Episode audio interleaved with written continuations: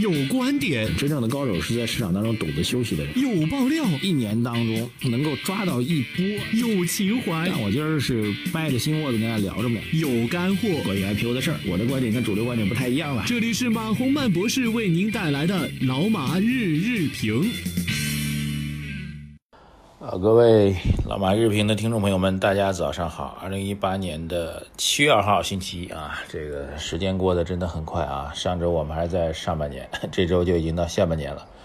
所以这一阵子，这个券商啊、机构啊，发布了很多对于下半年整个中国经济运行的相关的研报啊。我最近一段时间也已经看了一部分。呃，还要再做一些梳理。那么目前看下来的内容呢，大体上的说法呢是，下半年整体行情震荡向上的概率是比较高的。呃，这两天还跟一位市场比较有影响力的分析师聊过哈，因为本来呢我们计划在七月份的做一次交流跟沟通啊，然后后来这个主办方思考说，这个七月份因为近期行情不太好吧，所以这个很担心。面向公众做一次交流沟通，然后这个没人来啊，这很正常，因为股市，股市的投资者搞活动看天吃饭，这个很正常的啊。然后这位很著名的分析师跟我说，他说七月份应该，如果按月来做对比的话，七月份应该会很好啊。这个当然他的分析逻辑我也没有深究啊，只是如果单纯从月来做比较的话。之前几个月太羸弱，今年整个上半年除了年头上稍微有点表现之外，后面走的太羸弱了。如果从这个意义上来讲，那么到了七月份单月可能会相对比较好。那么我们的逻辑啊，再次给大家强调一下，依然是在政策方面，货币政策已经有企稳走好的一个迹象。整个上半年资本市场走弱的原因，在财政政策、货币政策和、海外市场方面都会得到相关的原因啊。货币政策偏紧，财政政策也收紧啊。去年、前年做的 PPP 的这些措施呢，全部都收掉了啊。这是财政政策方面，然后就是外部的这个这个贸易贸易贸易战的阴影吧，这各方面的不确定性因素加在一起啊，导致了这个资本市场的一个向下的一个震荡。啊，我们看法呢，今年下半年相关的三大要素都会逐步的确定和稳定下来。那今年下半年整个市场的战略性配置的机会将会逐步的显现啊，这是我们的一个基本的一个判断。当然还要根据我们基本面的相关信息来做相关的呃跟踪和这个逐日的跟踪，逐日的结论会带给大家啊，这是第一个大体上的一个背景。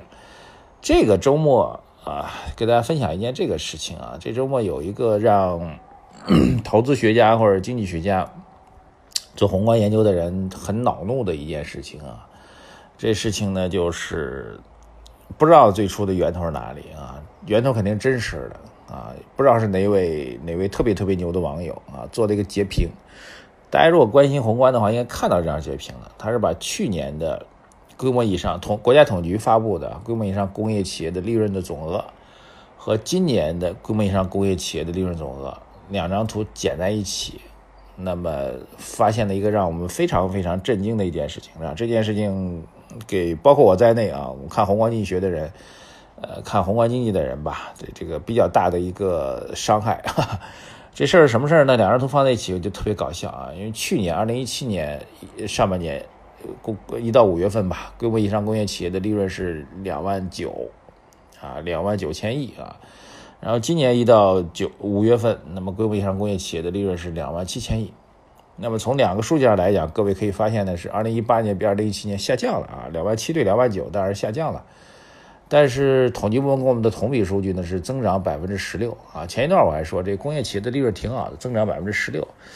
呃，但是我发现我们几乎所有的宏观经济学家都犯了这样一个问题，就是大家比较注重同比，也注重同比是很正常的啊。这为什么注重同比？给大家解释一下，同比是可以看出趋势来啊，就是今年比去年怎么怎么样，今年比去年好了，那肯定是一个趋势；今年比去年差了，是一个也是一个趋势。所以，我们判断经济不是特别注重总量。啊，因为总量的变化在一定的时期当中，它不会有特别大的根本性的变化，但是趋势的变化对我们来说，判断经济的好和坏，判断投资加码还是增，呃，加码还是减减量啊，这个货币政策、财政政策，因为这个趋势的变化是会如何动作，等等等等，这个是比较重要的，所以我们都注重趋势，所以大家看到的数据，统计局公布的数据。看总量的人不多。大家一看，哎，同比增长百分之十六，挺好的，是一个非常棒的数据。但没成想，啊，总量数据其实是萎缩的。啊，这事儿出来之后，其实应该在我们宏观经济学界一片哗然，因为大家都忽视这样的问题啊。我包括我跟复旦啊，然后交大一些经济学家聊，大家都忽略这个问题，事情受刺激蛮大的。但是后来呢，统计部门很快还算不错啊，做了一个回应，说为什么这个总量数据少了，咱这同比还增长呢？这不是不合常理吗？统计部门的回应是，他们每年都会调整相关对应的指标啊。打比方说。怎么解释呢？就去年那个两万九千亿，它打比方说对应了一万家啊，我只是随便说个数，对万对应了一万家规模以上的企业啊。今年经济没有那么好，所以这这个能够达到规模以上企业没有一万家的，比如只有九千家啊。九千家对应的数字利润呢就是两万七千亿，去年一万家对应的数字是两万九千亿。OK，那今年呢只有九千家了，但是没事我们这同比哪来呢？我们不是按这个九千的。九千，今年九千家的利润对去年一万家利润来算这个负增长，那我是按今年九千家的企业来对去年九千家的企业来算它究竟增长如何，然后呢就是增长的啊，大概这样个解释，不知道各位能不能听懂啊？反正就是这个总量数据是按照坎儿，坎儿什么呢？就是什么叫规模以上？就是年收入在两千万以上的工业企业就是规模以上企业，这是一个大盘子，大盘子的利润总体呢是确实是下降的。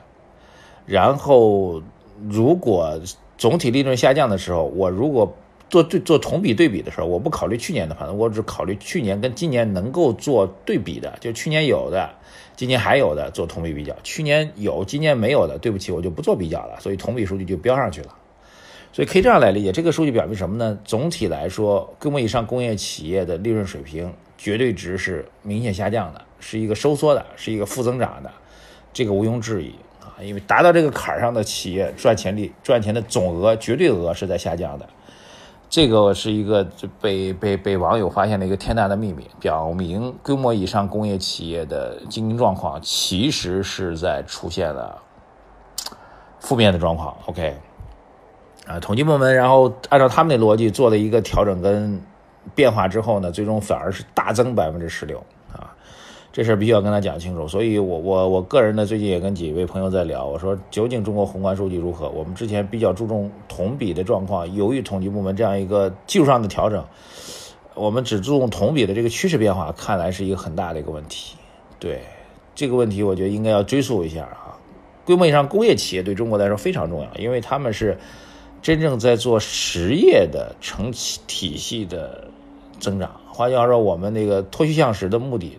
啊，货币政策脱虚向实的目的就是要把虚的东西去掉，别去玩 P2P 啦，别去玩这个这个这个各种这这这个这个区块链的什么币啦等等等，老老实实的去做实业吧。